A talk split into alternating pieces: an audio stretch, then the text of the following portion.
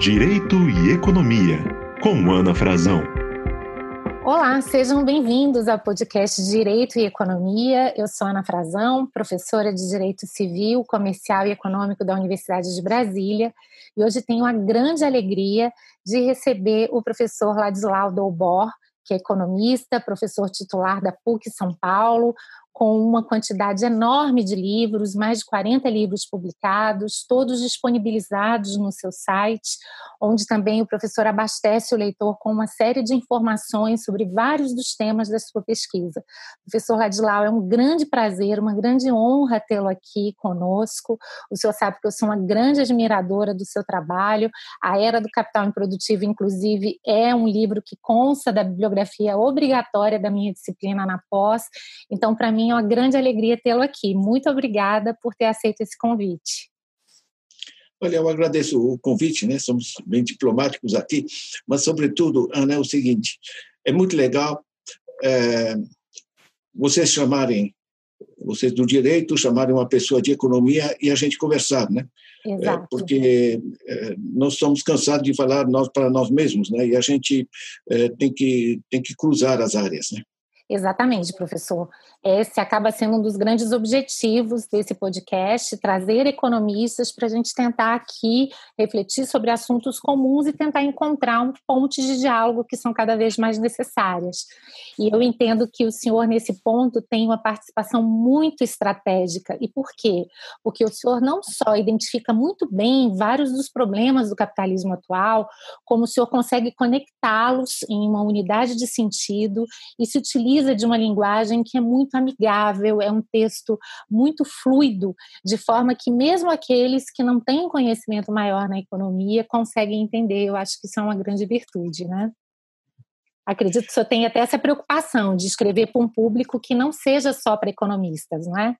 De, de, deixa eu dizer que ah, uma grande tendência da economia, isso é geral no mundo, tá? Eh, hoje é, é sair do economês tá? Uhum. e no sentido de, de forma de expressão, de organizar da, a linguagem, mas também no sentido de compreensão. Uh, a economia não é uma ciência, a gente chama de ciência econômica, né?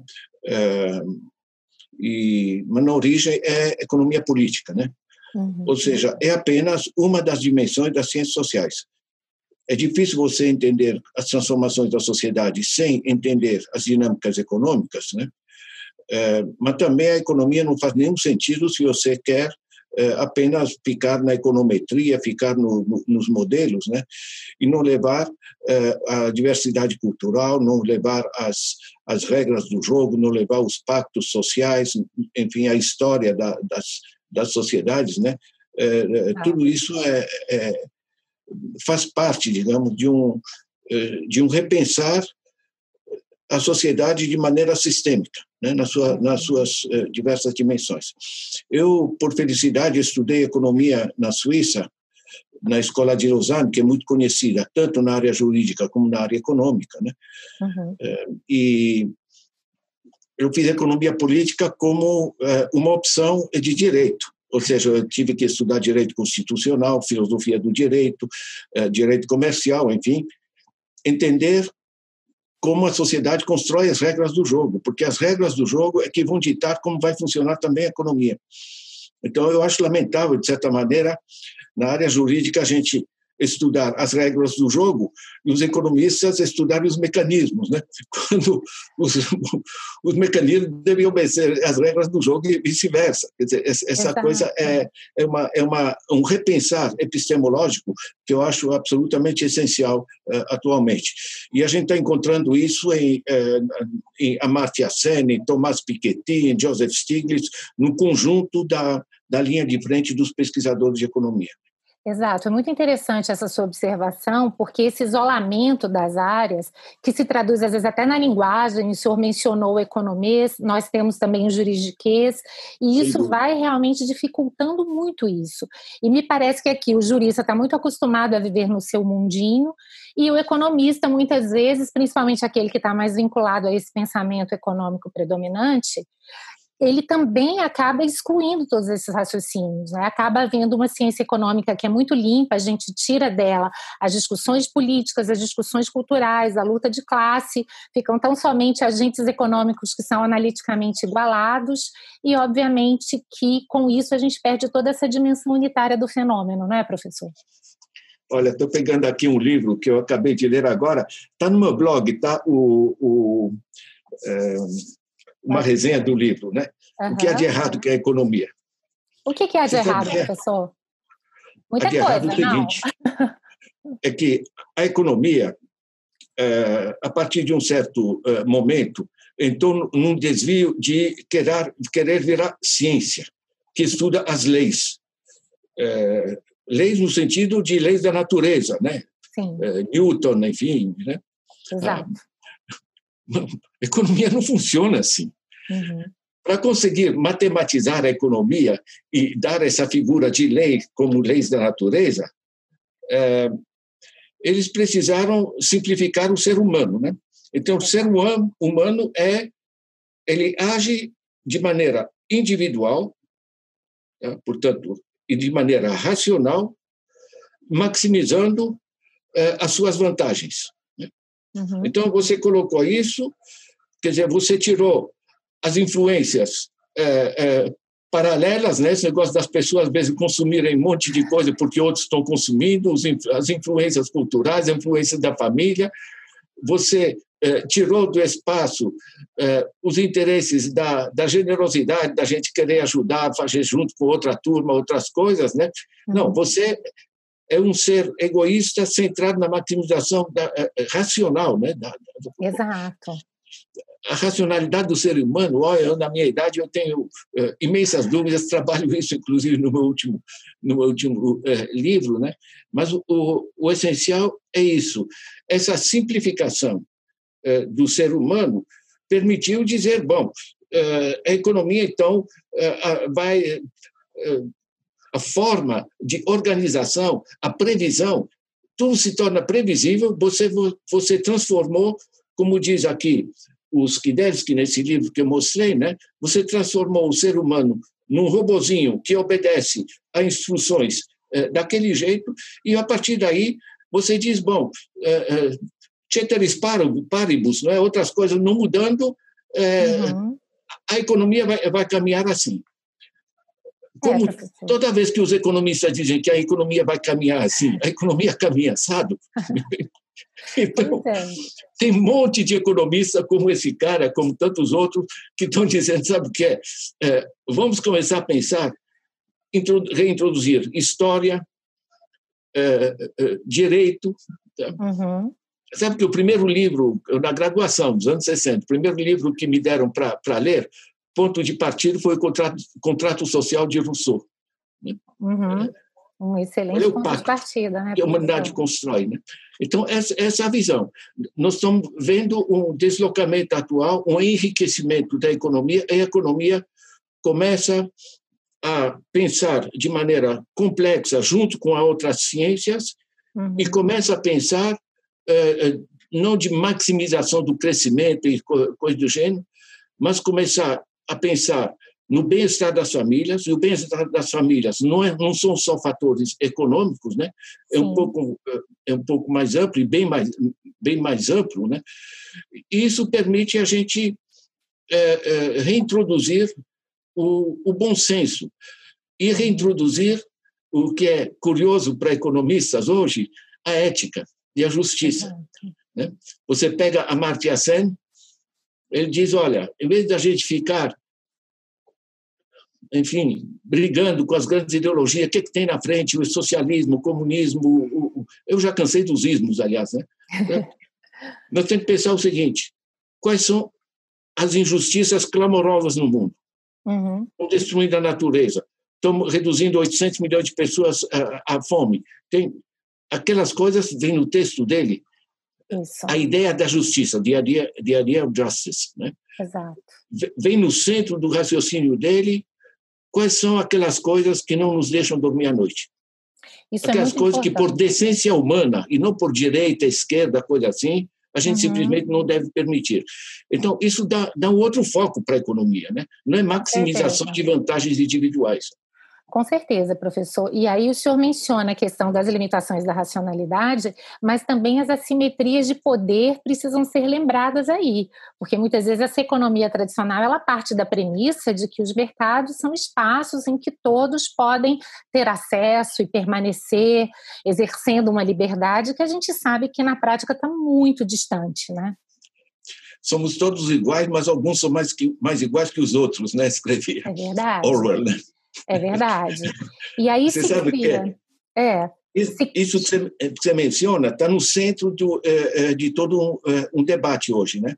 Exato. Porque a, a, desigualdade não é só que gerou a desigualdade, ela gerou uma desigualdade também do exercício de poder.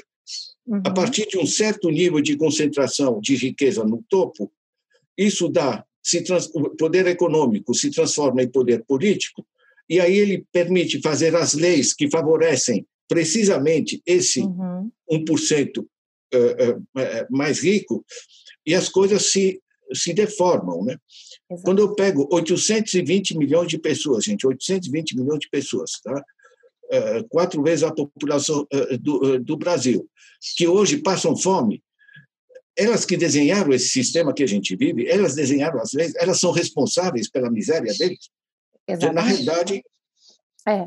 Mas aí o que é que o mainstream econômico nos, nos diz? Muitas vezes narrativas de meritocracia, como se os mercados possibilitassem que cada qual recebesse a remuneração justa da sua contribuição, ou muitas vezes um verdadeiro determinismo. Né? As coisas são assim porque as leis econômicas imutáveis determinam que elas sejam assim e a gente não tem como mudar nem como evoluir.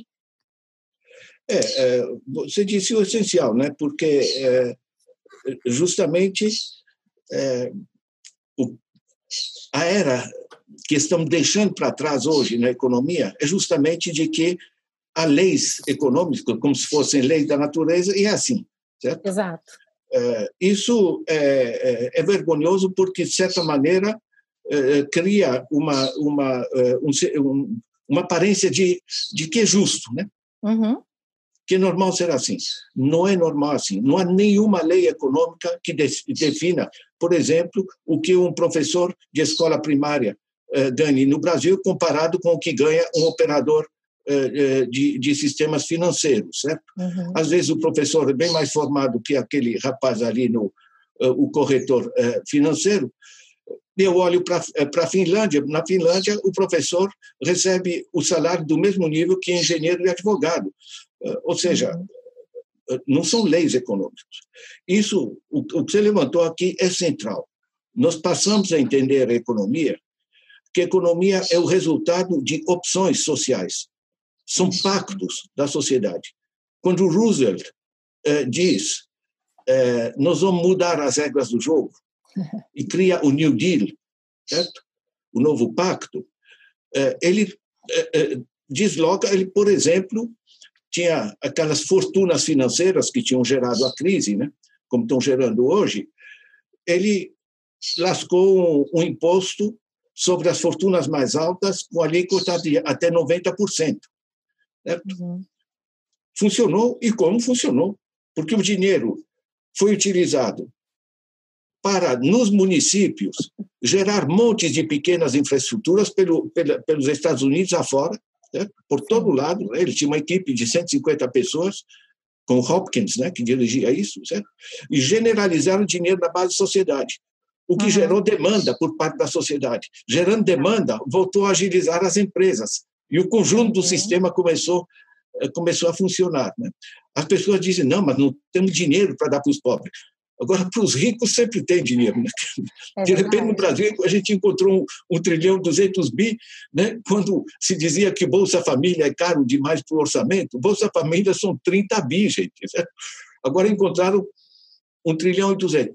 Na realidade, a lógica é o seguinte: quando você traz dinheiro para a base da sociedade, isso gera demanda, a demanda permite que as empresas trabalhem mais e empreguem mais, e tanto o, o dinheiro que se usa no consumo, grande parte dele gera imposto sobre o consumo e volta para o Estado. E a uhum. atividade empresarial que se reforça volta para o Estado, e o Estado tem um superávit. Né? Eu, eu puxei do Tesouro os dados eh, dos, eh, dos últimos, eh, praticamente 20, das duas décadas brasileiras, né? 2003 a 2013, que é a fase distributiva, e de 2014 até agora, certo? certo. Na fase 2003 a 2013, distributiva, você teve mais políticas sociais e não teve déficit, né? Eu tenho os dados aqui, certo? Sim. Do Tesouro, né? Uhum. E de lá para cá, de 2014 para cá, você fez todo esse negócio, teto de gastos, previdência, todo esse negócio, né? Você reduziu a capacidade de consumo das famílias, certo? O que faz com que hoje, mesmo antes do coronavírus, as empresas trabalhem a menos de 70% da capacidade. Sim. Eu achei legal um, um empresário dizendo assim: realmente está mais fácil eu contratar, né? Com quebra de direitos sociais, etc. Sim. Mas para que, que eu vou contratar se eu não tenho para quem vender? Então, é. na realidade, a lógica é, fica clara, né? E a gente está saindo dessa lógica é, de modelinho, de que e aí a segunda parte do teu comentário, né, que é a da narrativa, né, que, que não só que é assim mesmo, mas que o dinheiro que vai para os ricos é, vai se transformar em investimento, emprego e produção, uhum. enquanto o dinheiro faz, vai para o pobre, o pobre consome, não, não poupa. Esse negócio é simplesmente rigorosamente errado em termos econômicos, certo? Porque o New Deal funcionou porque redistribuiu, a fase eh, Lula funcionou porque redistribuiu. Eu acompanhei muito, porque eu sou nascido na Europa, né? O, a reconstrução da Europa do pós-guerra é redistributiva, certo? E isso funciona até hoje na China, hum, funciona na Suécia, funciona no Canadá, funciona na Alemanha, ou seja, com diversos sistemas políticos, a redistribuição funciona, porque a lógica básica é essa. A economia que se orienta para o bem-estar das famílias, ela não só ela é, é, democrática em termos políticos, mas democrática em termos econômicos. Entende? Uhum. Você casa a solução econômica e o convívio político e você tem uma, uma sociedade mais, que funciona. Esse ponto Estou estendendo aqui, mas para fechar a, o ciclo. Né, ah, não, claro. E esse ponto ele é muito importante porque quando a gente analisa as políticas neoliberais, a gente percebe que elas se concentram muito no que alguns chamam de supply side, né? ou seja, eu só me preocupo com a oferta, então eu parto da premissa que eu vou desregular, que eu vou fazer cortes tributários, porque ninguém senta em dinheiro e, portanto, havendo dinheiro, ele necessariamente será investido. Eu não me preocupo com a demanda. Então, eu percebo aí que, em primeiro lugar, Pode haver dinheiro sem que haja investimento, é o que o senhor acabou de dizer, porque se não tem demanda, não vai ter muitas vezes os devidos incentivos, e aquilo que foi pensado para o crescimento da economia acaba se tornando um obstáculo ao próprio crescimento. É isso, então, professor? É perfeito, é perfeito. É, é, é inversão é, da lógica. Por que, que essa lógica de que o dinheiro lá para cima vai funcionar bem e lá para baixo não funciona? Né? É porque quando o, é, é, o Milton Friedman é, proclama isso, né, com sua alta dignidade acadêmica, não é que isso é, é, era certo em termos científicos ou minimamente coerente, não era, mas casava exatamente com o que as grandes empresas queriam com o que os uhum. bancos queriam, com tudo. Diz, olha, dinheiro, a gente dá dinheiro para os pobres, eles vão consumir, é inútil, tá? Agora, nós vamos encher os bolsos muito mais. Está aqui o Milton Friedman, que diz que é muito melhor para a economia a gente acumular mais fortunas, né? Isso aí é self-serving, né? como se diz em inglês. É, um, é uma narrativa é, interessada e profundamente interessada. Na realidade, deixa eu dar um exemplo que que eu acho é importante para as pessoas entenderem. O capitalismo mudou. Porque antigamente esse raciocínio funcionava. Porque você tinha, essencialmente, o capitalismo funcionava na base do financiamento, do fomento de atividades produtivas. Né? Uhum. Então você tem um capitalista que a gente podia xingar porque está explorando os trabalhadores, mas ele comprou máquinas, montou uma fábrica, está produzindo sapatos, os moleques vão poder usar sapato, gerou empregos e está pagando imposto. Ou seja, o negócio tinha eh, seu sentido. A gente chiava, mas aí fazia greve e tal, melhorava um pouco o salário, fazia alguma redistribuição do Estado, tudo bem. Mas tinha uma certa lógica. Isso explica uma fase pujante do capitalismo.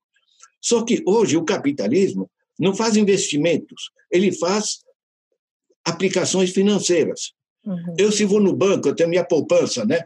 É, é, na caixa, a moça, minha gerente, diz: professor, o que, é que o senhor quer investir? Né? Eu digo: meu amor, isso aqui não é investimento. Eu posso até ganhar dinheiro se eu for esperto fazendo aplicações financeiras, mas não vai ter um par de sapato a mais no país, não vai ter uma casa a mais no país. Né? Uhum. E esse meu dinheiro sequer vai, vai para financiar atividades produtivas, não.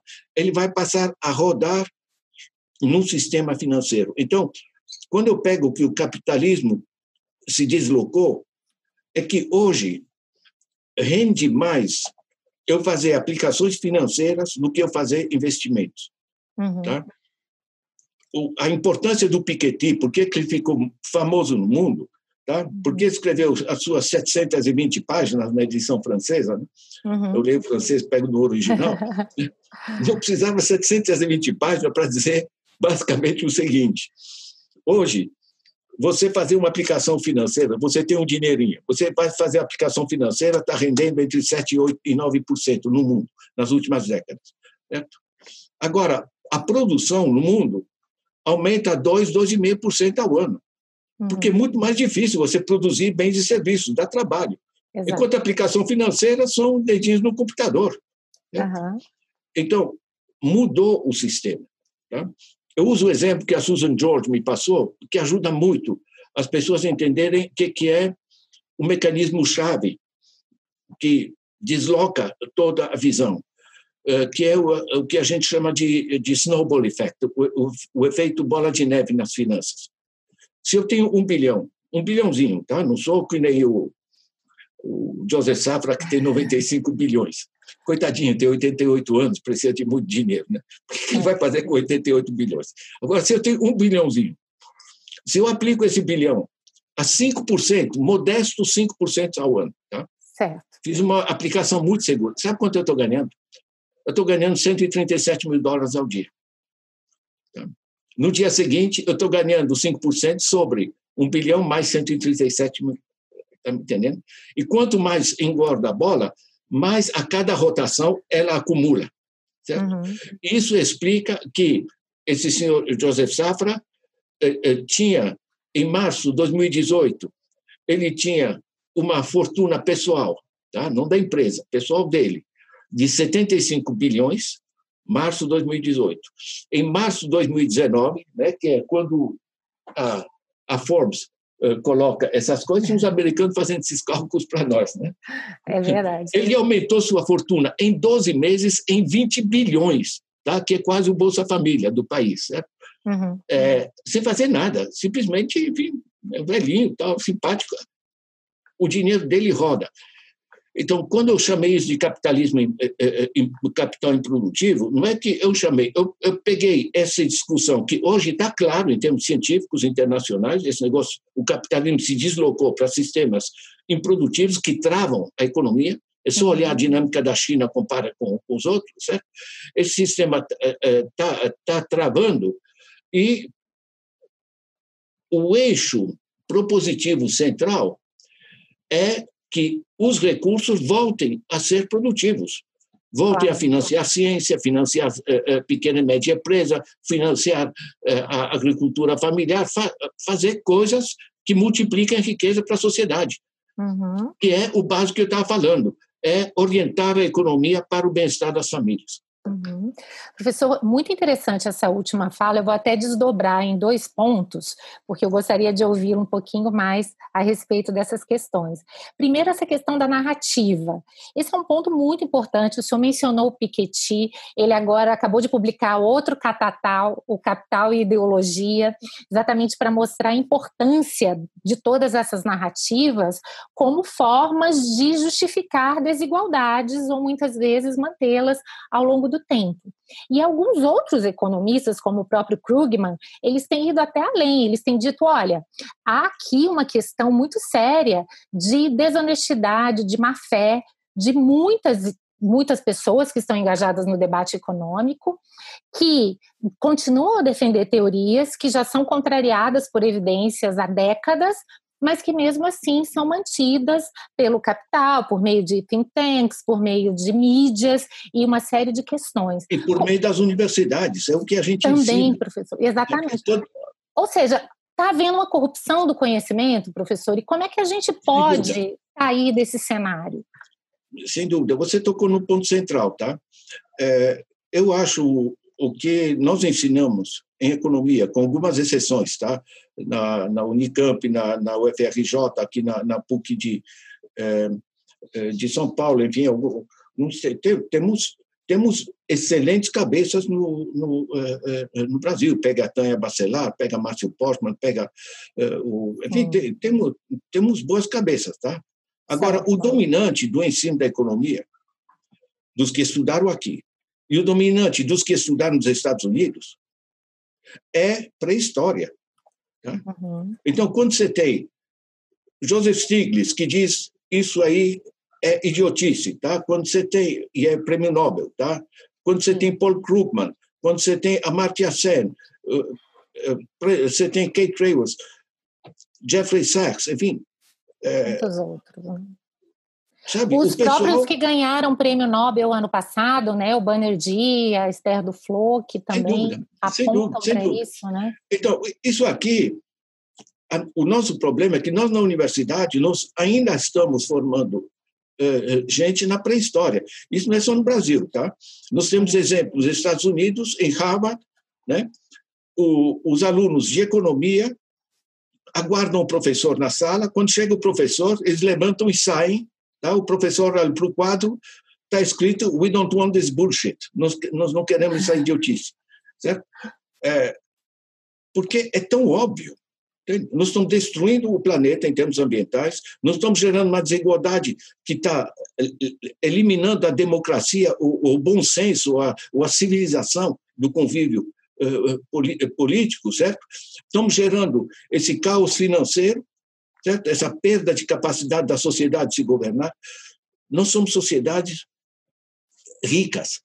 É, isso aqui é muito importante, né? É, uhum. o, o, nessa sociedade, eu pego o exemplo mundial, tá? Nós temos um PIB mundial 85 trilhões de dólares. É a soma de todos os bens e serviços que a gente produz no mundo. Se você pega isso, divide por 7,8 bilhões de habitantes do planeta, o que a gente produz hoje no mundo dá 15 mil, 15 mil reais por mês por família de quatro pessoas. Uhum. 15 mil reais por mês por família de quatro pessoas. O que a gente produz hoje dá para todo mundo viver de maneira digna e confortável. Não tem nenhuma razão para ter uma mãe que não possa comprar comida para o moleque. Cara, se dá conta de que, que a gente aceita? Uhum. Aí a pessoa diz, não, o professor Ladislau é de esquerda, mas a opinião de esquerda, direita, são opiniões. Mas que opiniões, meu? Questão de decência humana, entende? Uhum. De, de, ser, de ser pessoas civilizadas. Esses caras aí que ficam dando pulinho em Wall Street, né, dizendo greed is good, né, ficam todos contentes com essa coisa. Mas que greed is good? Ganância é boa, né? Enfim, é mais, é mais do que ganância. Greed é aquele negócio, né? De, e outra, né, professor? Muitas vezes travestir esse discurso de uma cientificidade sem assumir que nós estamos sim fazendo escolhas políticas, escolhas morais para que possamos chegar a situações como essa, né? Sem dúvida nenhuma. Eu pego é, o, o a fala do Martin Wolf. Martin Wolf no Financial Times, tá? Sim. Financial Times, gente, né? É. É... Não vamos dizer que é comunista aqui, né, professor? a capacidade do pessoal ver comunistas no horizonte é, é uma coisa espantosa, viu? Mas, de qualquer maneira, o Martin Wolf, pegando esse capitalismo como existe assim, e, e, e a ciência econômica tal como é ensinada, ele diz é, esse sistema perdeu sua legitimidade. Uhum. Isso é muito poderoso. Isso é na pena no Financial Times escrito pelo economista-chefe, dizendo esse sistema não é legítimo. A pessoa ganhar dinheiro com dinheiro sem produzir nada, certo? Isso aqui é mais ou menos como a aristocracia ali, pessoal que fica fazia os bailes em Viena, eh, uhum. em Versalhes, né? Enfim, recomendando às pessoas que comam brioche se não tiver pão, não é? É verdade. E, e, professor, e fazendo então até esse link com um, um, ponto tão importante que o senhor desenvolve tão bem na era do capital improdutivo, ou seja, o que aconteceu então com essa financiarização excessiva do capitalismo, ou seja, um, setor financeiro que está cada vez mais descolado do setor produtivo, sem que tenhamos nem mesmo uma base valorativa para discutir quem gera riqueza, quem na verdade se expropria de riquezas não geradas. A, a Mariana Mazzucato, num livro muito interessante, ela, ela nos mostra o quanto faz falta uma teoria do valor, porque na prática a gente não consegue nem mesmo definir o que é gerar riqueza, o que é simplesmente né, a, a, é, extrair riquezas não geradas, até essa ideia de rent, essa palavrinha que muitas vezes é tão importante para a gente entender o sistema financeiro, fica meio perdida nessas discussões. Não é? Olha, deixa eu dizer para já que eu uso o conceito de renta nos meus escritos. Uhum, eu vi. Aurélio, renta. Eu mas vi é espantoso isso. que a gente não tenha a palavra renta, que é rent, é, em inglês, é. que é diferente de renda. Exato. Renda é income. Né? Uhum. Rent tem que ser renta. Em alemão eu tenho rente. Em francês eu tenho uh, rente, né? Uhum. que é diferente de revenu. Enfim, uhum. a gente misturar as duas coisas é a mesma coisa que misturar investimento e aplicação financeira. Certo? Exatamente. Em que, que eu quero investir, né? Exato. Eu como que eu quero investir? Mas investimento uma aplicação financeira. Certo? O que, é que o senhor quer ganhar seja, dinheiro, né? O meu ganho, eu só posso ganhar outro perdendo, entende? É, é a soma zero, não tem, é, é, não, não, não tem como, né? Uhum. Mas nós estamos é, é, redefinindo todo essa, toda, toda essa visão. O básico está realmente no Piketty, do lado do mecanismo, o livro anterior, né, O Capital uhum. no século XXI, e toda a parte da narrativa está nesse livro atual. Vocês podem pegar no, no meu blog, eu fiz a, a resenha do livro, né? agora uhum. veio com 1.200 páginas. Nossa. Eu, como leio francês, me, me vem fácil, como já conheço o pensamento. eu fiz uma resenha, inclusive coloquei no meu blog as partes essenciais do livro, tá? Uhum. Ou seja, as cento e poucas páginas introdutórias e cento e tantas da, da parte da propositiva, porque isso dá realmente. Você pode pegar depois os capítulos que montam, mas você passa a entender a, a engrenagem. É? O essencial do, o essencial do Piketty é o seguinte: de cabo a rabo, para vários países, China, Índia, eh, um, pouco Brasil, enfim, é curtinho, mas enfim, então, a Europa, tudo isso, ele pega como os diversos países geram desigualdade em diversas regiões do planeta, em diversas épocas, e que narrativas se cria para justificar essa apropriação, certo? Porque dizer que o pobre é pobre por merecimento e o rico é pobre é rico por merecimento, isso francamente é, é de uma má fé. É, quer dizer, a pessoa tem que tem que realmente querer acreditar tanto na, na racionalidade do que está é, tá dizendo, né? É, isso aqui é francamente patológico, porque o rico não merece a riqueza que tem, porque ele não está produzindo rigorosamente nada hoje, certo?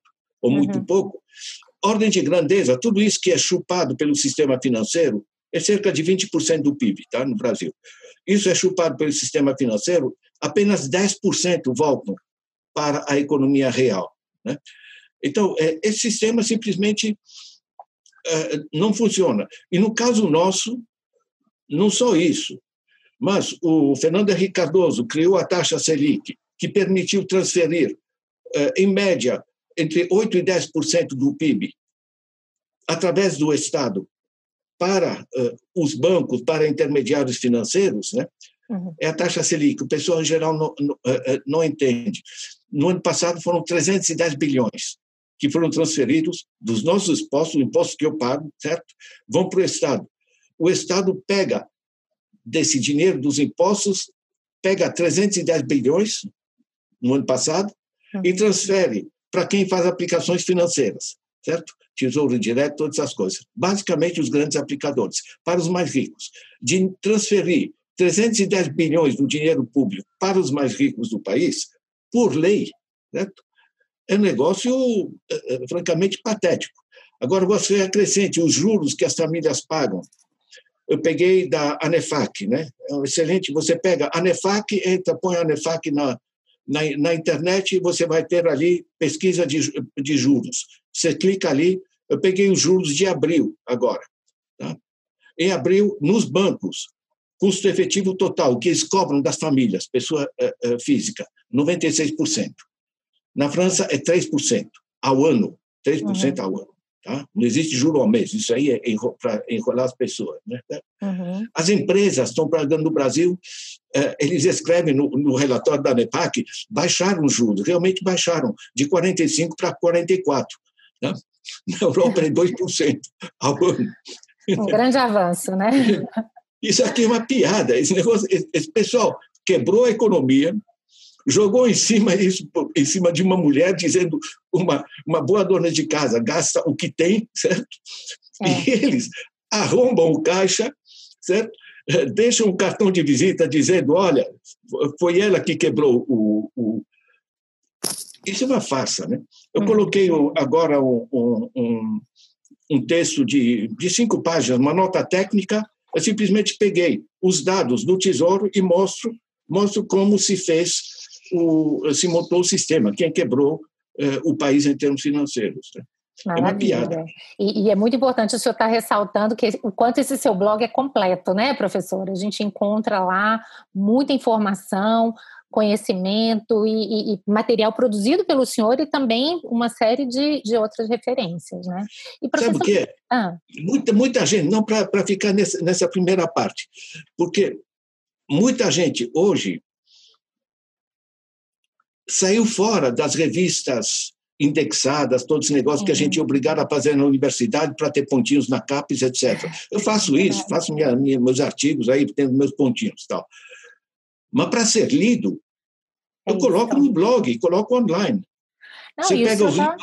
E do ponto de vista da democratização do conhecimento, né, professor? Porque uma coisa que eu tenho visto muito, o Piketty no último livro, o Banner de a do Flow, eles dizem, olha, a economia é algo muito sério para ficar restrito apenas aos economistas, a gente precisa ampliar esse debate. Mas as pessoas não têm como entrar no debate se elas não tiverem informações mínimas. Então, um blog como o senhor, ele tem essa função educativa fundamental. As pessoas conseguirem ali ter acesso não só à informação, como também a dados, porque o senhor também trabalha muito com dados, esse é um ponto muito interessante, né? Você sabe, isso é, é, é aritmética, não, não, é, não, não, é complicado. Quando você quer enrolar e justificar é, que os bancos precisam de mais dinheiro porque a, a liquidez é um problema, né? Sabe? Eu, como entendo as coisas, eu, por desgraça, é, eu assistir o Jornal Nacional e essas coisas me faz um mal danado. Sabe, eu tive uma, há três anos atrás, eu tive um, uma, uma, um problema cardíaco, né? enfim, um infarto. Né? Então, digo para as pessoas: olha, vocês têm que evitar excessos de, de gordura trans, eh, excesso de açúcar e nunca assistam o Jornal Nacional, né? porque é péssimo para o coração. Você sabe o que é? É que eu entendo dos números, e quando eu vejo o que eles dizem, certo, me dá um mal-estar. Porque eu vi um pedaço até do Delfim Neto aí recentemente, né, falando, não, o Estado no Brasil come 40% eh, da, da produção do, eh, do PIB, come, come e não devolve nada. Meu, como é que pode dizer uma cretinice de um tamanho desse com o nome que ele tem? Sabe o que é? É ideologia. É Você quer dizer, não, é, é bom a gente puxar dinheiro, tirar do Estado. A taxa Selic tira, em média, eh, hoje 6% do, do PIB. Agora, você pega as famílias ferradas pelos 96%, pelas taxas de juros. Hoje, o sistema bancário no Brasil é, é sistema de agiotagem, tecnicamente, é usura, o que a uhum. gente usa em termos internacionais, certo? Uhum. É, você soma o que tiram das famílias, o que tiram é, das empresas, é, em termos de juros, né? Nós temos 64 milhões de pessoas que estão ferradas, adultos, no Brasil. Uhum. Tá? Estão em bancarrota pessoal por excesso de juros. Você não pode pagar os juros. Quer dizer, você soma o que tiram da, da, das famílias e das empresas, dá um, um trilhão de reais. Quer vou mostrar um documento para você.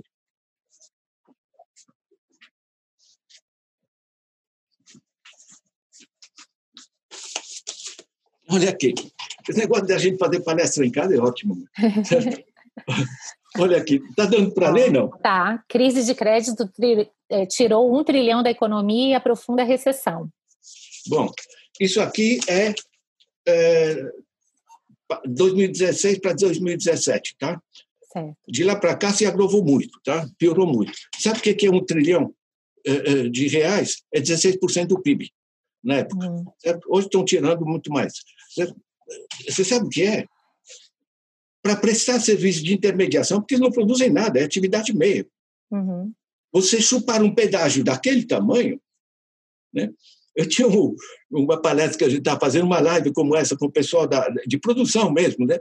Eles diziam, olha, se, a partir de um certo nível que você cobre pedágio para um caminhoneiro que faz transporte, ele diz, olha, para cobrar todo esse pedágio não compensa, porque eu gasto mais no pedágio do que Uhum. Quando você pega um pequeno empresário que tem que pagar 44% de juros, imagina a produtividade que ter, o nível de lucro para ele poder pagar 44% de juros e ainda por cima devolver o principal. É. Esse negócio não funciona. Isso aqui é. virou um sistema. Eu trabalho, eu fiz isso para vários países pela ONU, né? É, que é uma conta simples quanto estão tirando ah, através do, do que cobram na, na, compra do cartão, certo? É uma tarifa, só nessas tarifas os bancos estão, estão uh, financiando uma vez e meio a, a folha de pagamento total de todos os bancos, só nas tarifas, tá? sem uhum. falar dos juros. Tá? Isso é, o Diese fez esse estudo. Tá? Você acrescenta o que eles tiram das empresas, acrescenta o que eles tiram do, da taxa Selic. Aí você tem 23%. Eu arredondo para 20% porque tem 10% que voltam para a economia. Certo? Uhum. Mas é 20% do PIB é esterilizado. Sim. Não é reinvestido na economia. Certo? Você está uhum. treinando, a economia está vazando. Agora, eu pego o sistema tributário, né, e aí estamos em pleno direito, impacto social, impacto federativo, certo? Uhum em vez de você cobrar mais dos mais ricos, você faz o inverso. Então, você agrava a desigualdade. Sim. E tem mais. O pessoal do Simprofaz fez, faz o estudo. A evasão fiscal, em média, no Brasil, na faixa de 570 bilhões. É, 570 bilhões dá 8% do PIB. É, meu, é, sabe, eles já são isentos, sabe que lucros e dividendos distribuídos são, são isentos, né? Desde uhum. 95, né? Uhum. É, o, os 95 bilhões que tem agora o, o eu só estou falando do coitado do Joseph Safra, mas ficou gravado esse número para mim. Dizer, com esses 20 bilhões que ele ganhou a mais em 12 meses, né, e ele ser isento de imposto, porque é lucro dividendo distribuído, sobre o meu salário eu pago 27,5%. Né? Então, você tem o sistema tributário, você tem a evasão fiscal e você tem a parte da, da, eh, do dinheiro que sai fora do país para os paraísos fiscais. Exato. E não ah. tem crescimento, né, professor? Porque se ainda tivesse isso tudo, mas estivesse funcionando aquela ideia de que está né, tá sobrando dinheiro, vai investir. Veja bem, para a economia, para ter desenvolvimento, você tem que construir escolas, você tem que formar gente, você tem que desenvolver sistema de saúde, você tem que produzir é, alimento, enfim, você tem que produzir, não tem como, certo? Esse negócio de dizer que não com dinheiro eu estou vestindo, o di meu dinheiro trabalha. Mas que trabalha, meu, certo? O dinheiro trabalha, mas você está parado. Né? Você está tá pagando lá uma merreca lá para o teu uhum. corretor financeiro, mas, na realidade, é uma esterilização de uma imensa capacidade de produção que o país tem, tá? e que foi apropriado por esse bando de parasita, né? que o, o próprio Guedes fica na esperança, né? ele reduziu a taxa Selic para ver se o pessoal faz alguma coisa de útil com o seu dinheiro. Né? Uhum. Sabe o que o pessoal faz? O pessoal pega, vai para o BTG Pactual e pede para mandar esse dinheiro para paraíso fiscal. Entende?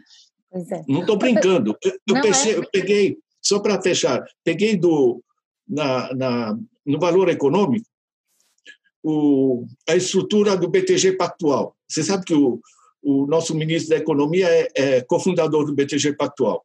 Uhum. Eu contei, peguei o organograma, está no meu blog, coloquei ali, fotografei o organograma. Né?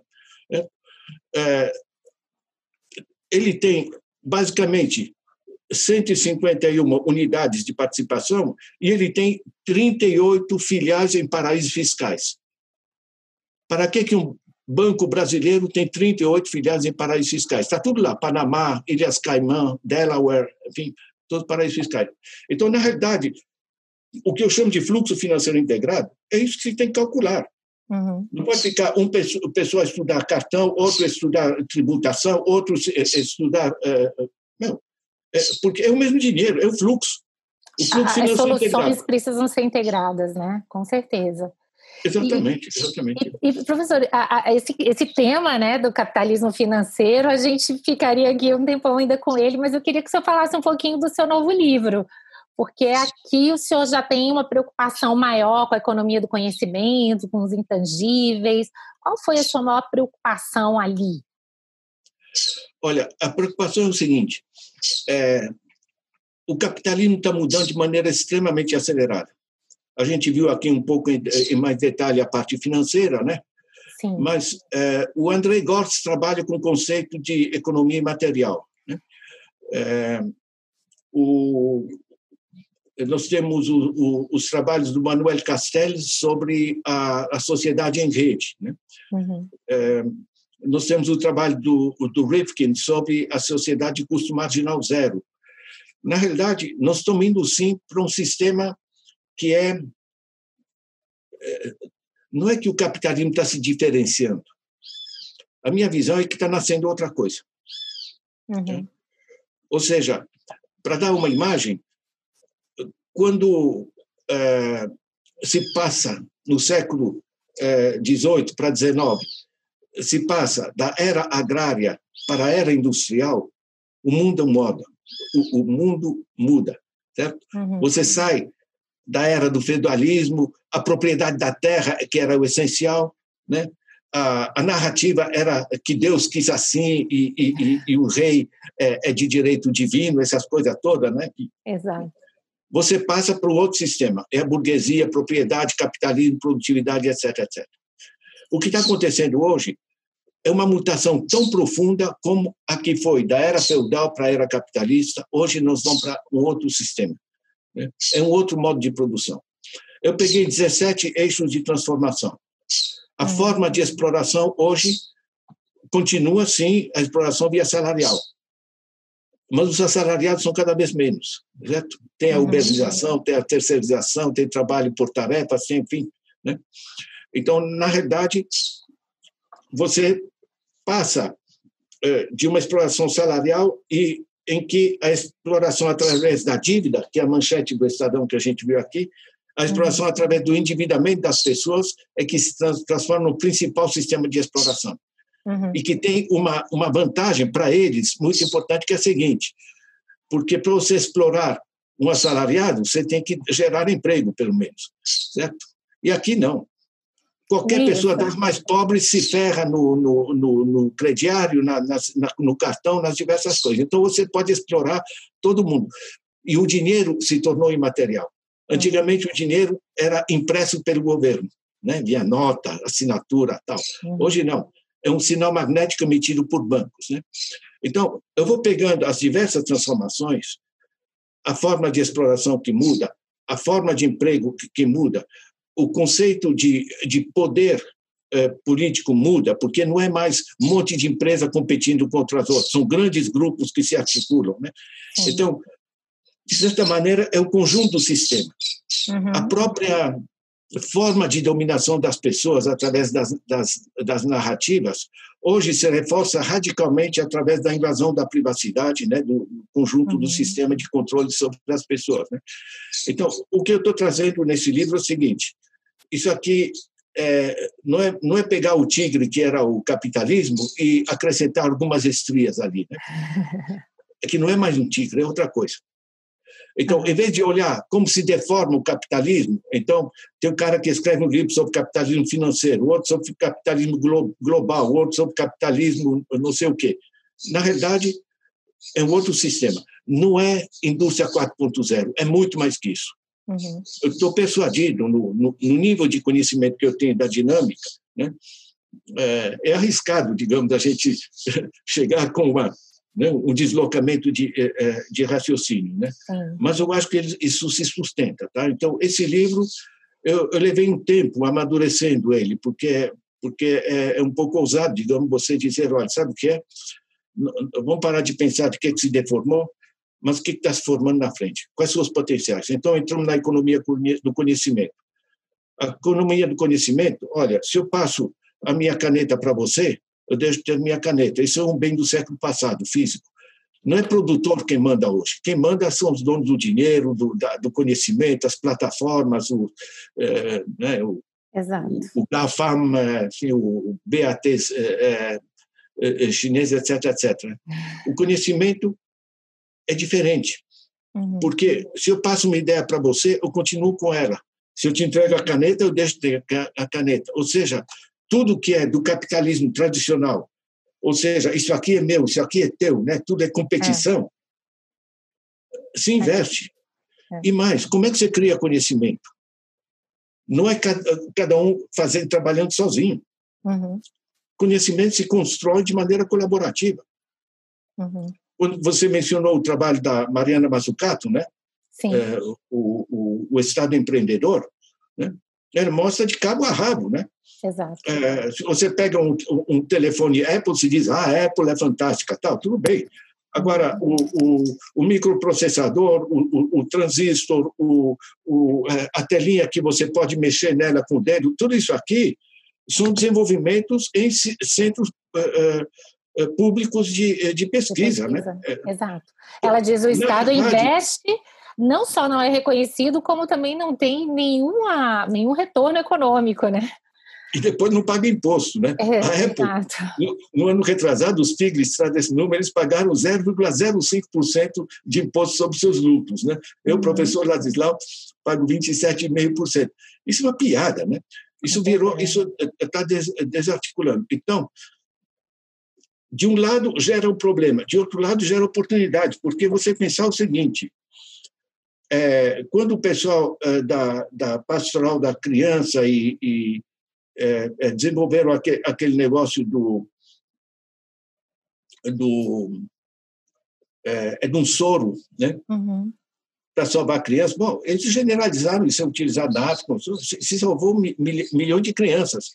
Imagina que o pessoal vai fazer, vai patentear e esperar ganhar dinheiro com isso. Isso é um negócio idiota. Né? Uhum. As pessoas me perguntam: ah, o senhor é muito generoso, o senhor deixa seus livros online.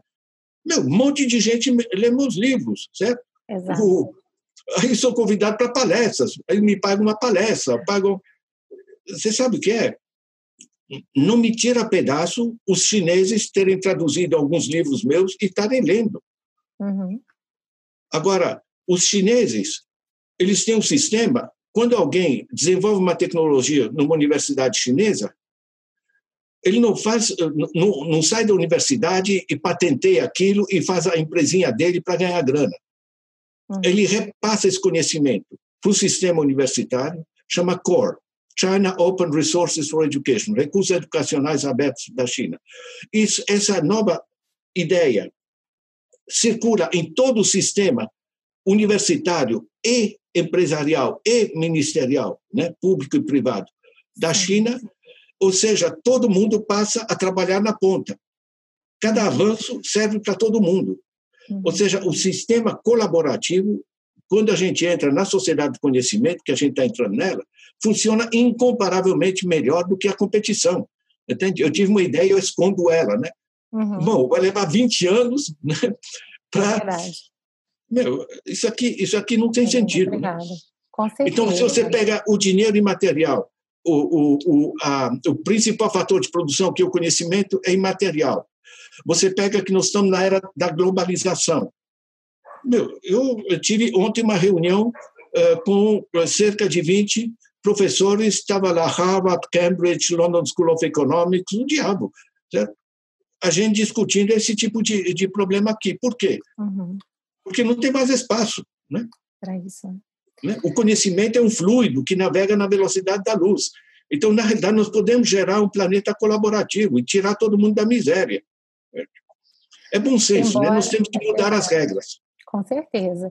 E, professora, nossa conversa está ótima, mas infelizmente o nosso tempo já está chegando ao final e eu gostaria de lhe provocar ainda um pouquinho mais sobre essa relação entre direito e economia. O senhor já disse no começo da nossa conversa o quanto ela é importante, mas ao mesmo tempo nós sabemos que esse diálogo é difícil, não é? Qual é a sua sugestão para que essas duas áreas se aproximem?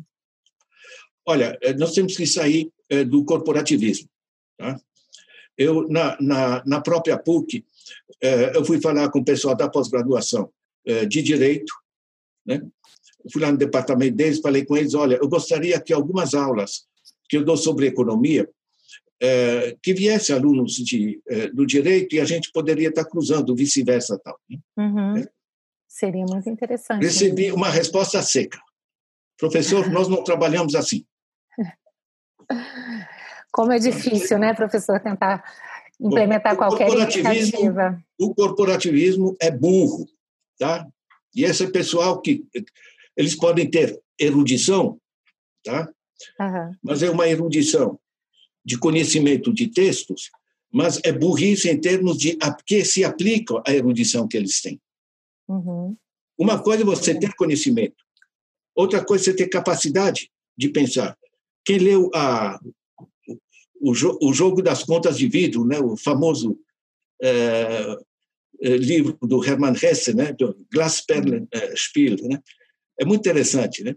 Todo ele é um livro grande, é sobre a formação das pessoas. Uhum. E traz na base o seguinte: uma coisa é a pessoa adquirir capacidades né? Uhum. profissionais, técnicas na sua área. Outra uhum. coisa é que essa pessoa pode ser inteligente, pode ser, ter muita erudição, conhecer muito técnica e aplicar isso de maneira completamente idiota, como fez Milton Friedman, que é prêmio Nobel, etc. É certo? É. Ou, por exemplo, o outro cara, o Becker, que que é prêmio Nobel de Economia também, é, que hum. faz os cálculos econométricos é, de como é, como é melhor escolher com quem a gente deve casar, né?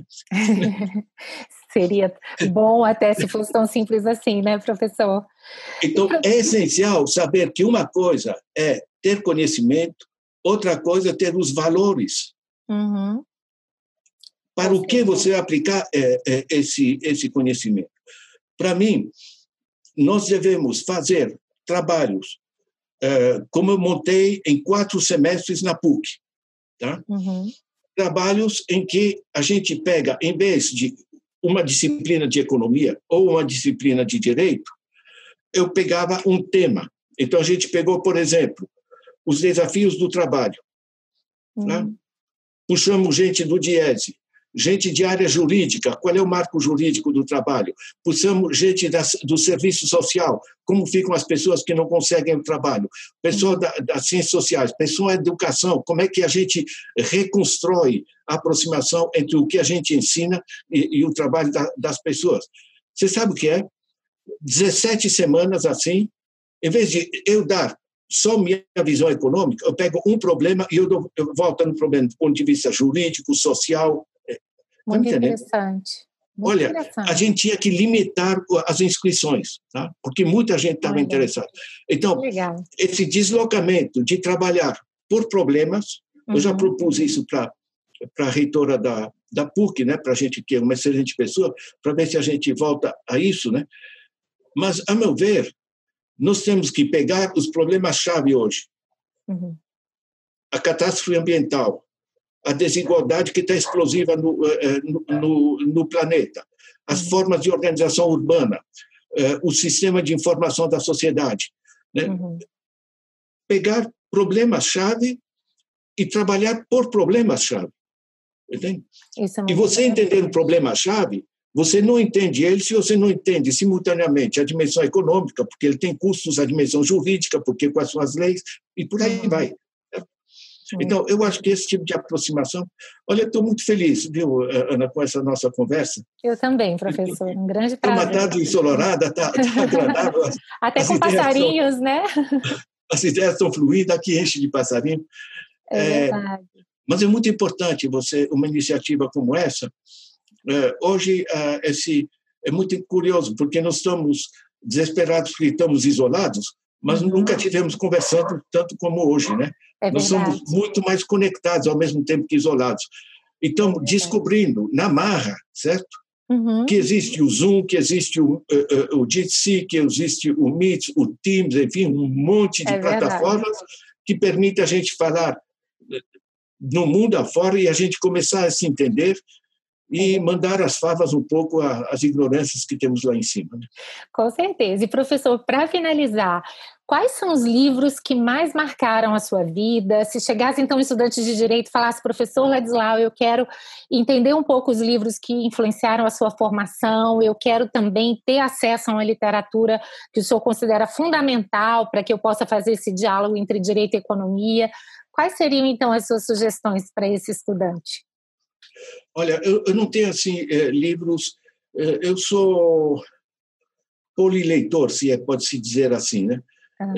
Eu, eu pego, por exemplo, o Jonathan Haidt, que explica como é que a gente constrói aparência de racionalidade para justificar os nossos preconceitos. Está no meu blog, dicas de leitura. Eu faço a resenha. Eu recebo muitos livros também. E eu, eu, a minha área preferencial, Ana, é linguística, tá? Eu falo um monte de é. línguas. Eu li uh, Dostoiévski em russo, eu li a uh, Dante em italiano, eu li a Bíblia em hebraico, né? Para mim, para mim, sensacional, a, professor. Hein? Eu já sabia que o senhor era poliglota, mas não nessa extensão, né? Olha, o sabor que é, sabe, da, de você eh, ler no original, você, você imagine a tradução francesa é, é, do de Grandes Sertões Veredas, né? É, cara. O, uhum. Como é que chama lá? O Viobaldo, né? Enfim, uhum. dizendo oui, oui, em francês. Verdade. Não ia funcionar muito, né? Cada língua tem, tem suas coisas. Mas, voltando ao assunto, eu sugiro a vocês o seguinte: no meu blog, os livros bons, tá? E só livros bons, eu faço uma resenha. E não resenha comercial. Faço uma resenha de ideias-chave. Você vai poder pegar o Piketty, eh, pegar eh, o Stiglitz, eh, pegar o futuro, o futuro das ideias, que é essencial para entender, pegar Elinor Ostrom, como uhum. se administram os bens comuns. Todos os seus livros, inclusive, né? Até o atual, que já está lá também no blog, né? Ah, fora isso, não, não, não, não, recomendar, não recomendar meus livros, né? Não, mas é... eu recomendo. Olha, os meus livros ajudam muito, tá? Com certeza. Meus livros se caracterizam, primeiro, por simplicidade, tá? Eu, eu entendo o suficiente das, das coisas, suficientemente para não precisar complicar, tá? Exato. É, e é, eu não trabalho com uma, uma visão de que eu entendi um canalzinho que chama ciência econômica e eu interpreto tudo por aquele canalzinho. Tá? Uhum. Você sabe que é, eu montei vários sistemas de organização econômica para vários países. Hoje sou aposentado pela ONU, eu fui consultor do secretário-geral da ONU, eu fazia avaliações de economias em crise em diversos países, né? E isso me, me baixou para o chão, entende? Não adianta que me digam, não, tem tal, tal economia ou tal modelo desenha isso aqui. Eu disse, olha, eu tenho que olhar se esse negócio funciona, mas se não funciona, está nesse modelo. Né? É. Eu não vou estar tá pegando, recomendando que o dinheiro invista numa determinada coisa que não, que não funciona porque o modelinho é elegante. Né? Uhum. Né? Então, é. são livros que são de várias áreas. Tá? Esse último, que é O Capitalismo se Desloca, é um livro pequeno, eu acho que ajuda muito na compreensão. Né? Sim. É, o, a Era do Capital Improdutivo ajuda muito, e um livro pequeno e subestimado meu, chama O Pão Nosso Cada Dia, Os Processos Produtivos no Brasil. Muito é, eu estou na Universidade Católica, eu faço um livro de economia, como é que eu chamo ele? O Pão Nosso de Cada Dia. Exato. Quase uma oração. Não, não. Quase uma oração, exato. Se ele deu o livro, mas é outra coisa, mas enfim. Que, que pensa é, como funcionam os diversos setores, sabe? Uhum. Na realidade, se você pega os meus livros ou os vídeos, a gente chamou isso com o Instituto Paulo Freire de é, Pedagogia da Economia.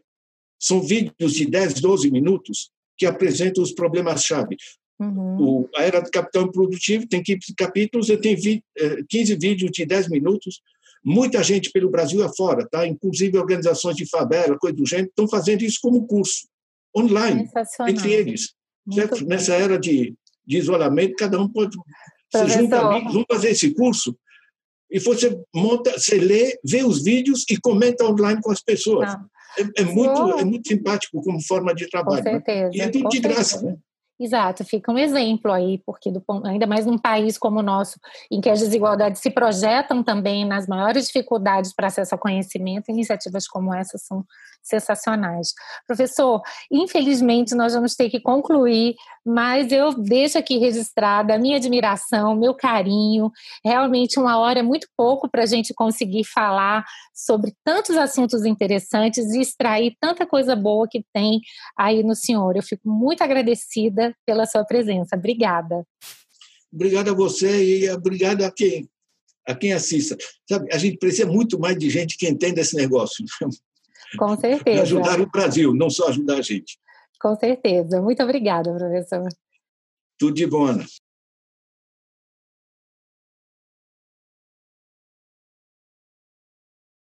Você ouviu o podcast Direito e Economia com Ana Frazão.